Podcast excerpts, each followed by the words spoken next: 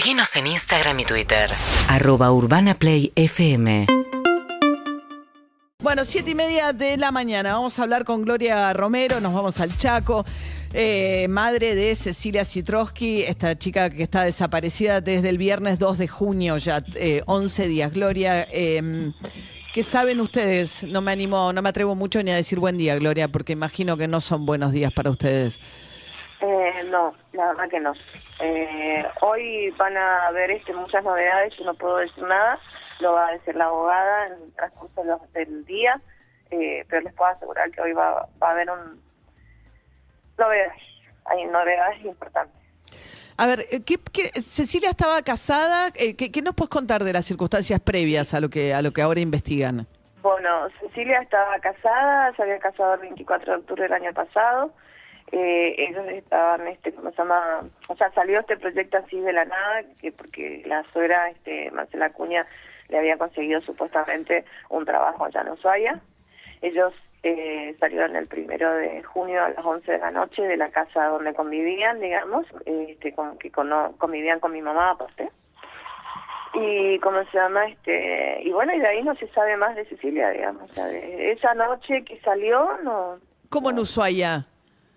En Ushuaia ellos iban a ir a trabajar en Ushuaia o sea supuestamente le habían este conseguido o sea que Marcela Cuña había conseguido un puesto para ellos ya definitivo de planta en planificación. Mi hija era técnica en informática eh, así que él ya iba a ir a trabajar este, en planificación en casa de gobierno allá en, en, era un puesto político digamos pero como ella iba a pasar de planta con un de 350 mil pesos le iban a dar este casa y todo ella estaba muy entusiasmada y este viaje era para ir a ver eh, si realmente era así la- el, el- el tema que le prometían y cómo era la casa porque a ella le preocupaba que tenía seis perritos Así que como era la casa que le iban a dar. O sea, este, este viaje era un viaje de unos días nada más, supuestamente, e iban, firmaban lo los papeles, digamos, y después volvían para hacer la mudanza. Pero ella no llega a irse a, a Tierra del Fuego, ¿no? No, ella, ella no sale de la provincia nunca. Y estaba, Sí. estaba, no sé qué tiempo haber usar, está casada con el, eh, ¿hace cuánto tiempo? Y desde el 24 de octubre, unos 7, 8 meses, ¿no? Siete, ocho meses. Con este, que es un chico más joven que ella. Sí, o sea, hasta el momento, eh, o sea, eh, eh, no sé exactamente la edad, porque cuando él se presenta conmigo me dice que tiene 27 años y que es arquitecto. Y hasta ahora yo no sé exactamente qué edad tiene el chico, así que no te podría decir qué edad tiene el chico, pero sí, es un poco más joven que eso. ¿O ustedes no estaban muy de acuerdo con esta relación, por lo que escucho? No, al principio yo no estaba de acuerdo que se casen, no de la relación, sino que se casen por el tema de que el, eh, la familia de él la rechazaba muchísimo a mi hija, o sea, al, al extremo que no fueron al casamiento, o sea, ellos no fueron. Mi familia fue completa y las amigas de ella, que sé yo, fueron las que fueron al civil, pero el de la familia de ellos no fue nadie, Nadie. absolutamente nadie. Ellos son- Entonces, Sí. yo no estaba de acuerdo por eso. Ujú. Y ellos son los padres de la pareja de tu hija, son dos personas de mucha incidencia política en el Chaco, muy cercanos al gobernador Capitanich. Sí, sí, sí, sí, son la patota del Chaco. ¿Querés que te lo diga así? Porque ya no le tengo miedo, digamos, porque al principio yo me cuidaba de lo que decía, pero no, ya estoy con mucha indignación. Y hoy van a saber por qué estoy con tanta indignación. Este, ¿cómo se llama? Este, no los puedo decir chicos más, lo va a decir mi abogada. Eh, yo no puedo dar más información, pero hoy, van, hoy, hoy- se va a conocer por qué tengo tanta indignación. Pero sí, son de la patota del Chaco. O sea, ellos son como una patota, digamos. O sea, ellos no reclaman, ellos avasallan, ellos este, rompen, ellos destruyen, ellos eh, amenazan, ellos te patotean, ellos te aprietan. Y, tienen y tenían protección política de todo tipo. O sea, e- era, eran intocables acá. Eran intocables directamente. Vos no te podías meter con ellos. Emerenciano Sena, ¿no? Que es un dirigente que arranca como un Sí, dirigente piquetero y que era candidato a diputado provincial ahora para las Sí, pasos el domingo. Sí, aparte es el que maneja todas las cosas sociales acá en, en el, en el Chaco. O sea, todo pasaba ahí por las manos de Merenciano. digamos. Acá lo, lo comparan con, con Milagro Sala en Jujuy. Bueno, Milagro Suárez en Jujuy es un bebé de pecho al lado de lo que es Merenciano. Ujú. Y Emerenciano entonces es el papá, era, es tu consuegro de alguna manera. Es mi consuegro. Ajá. ¿sí?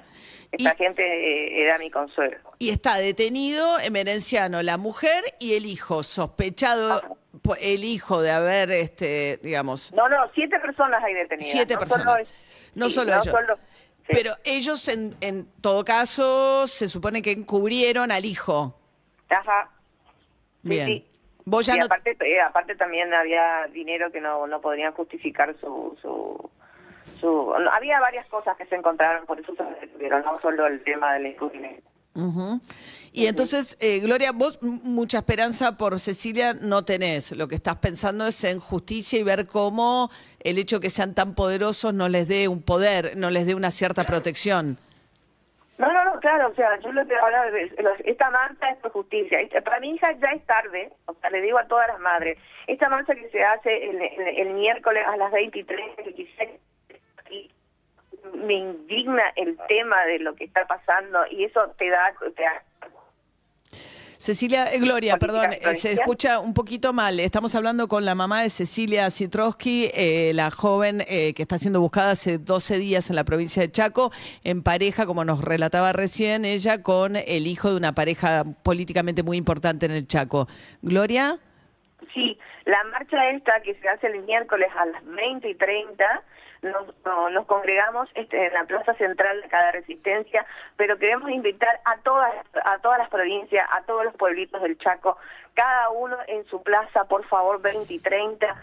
Eh, la gente que está en la calle con las bocinas, este, no sé, agarramos el asfalto por Cecilia, ya saben por qué estoy tan indignada y esto tiene que ser a nivel país, porque esta impunidad, esta protección que no se da solo en mi provincia, sino que se da en todas las provincias, que no se llama de que ciertos sectores políticos protegen a este tipo de gente, se tiene que terminar.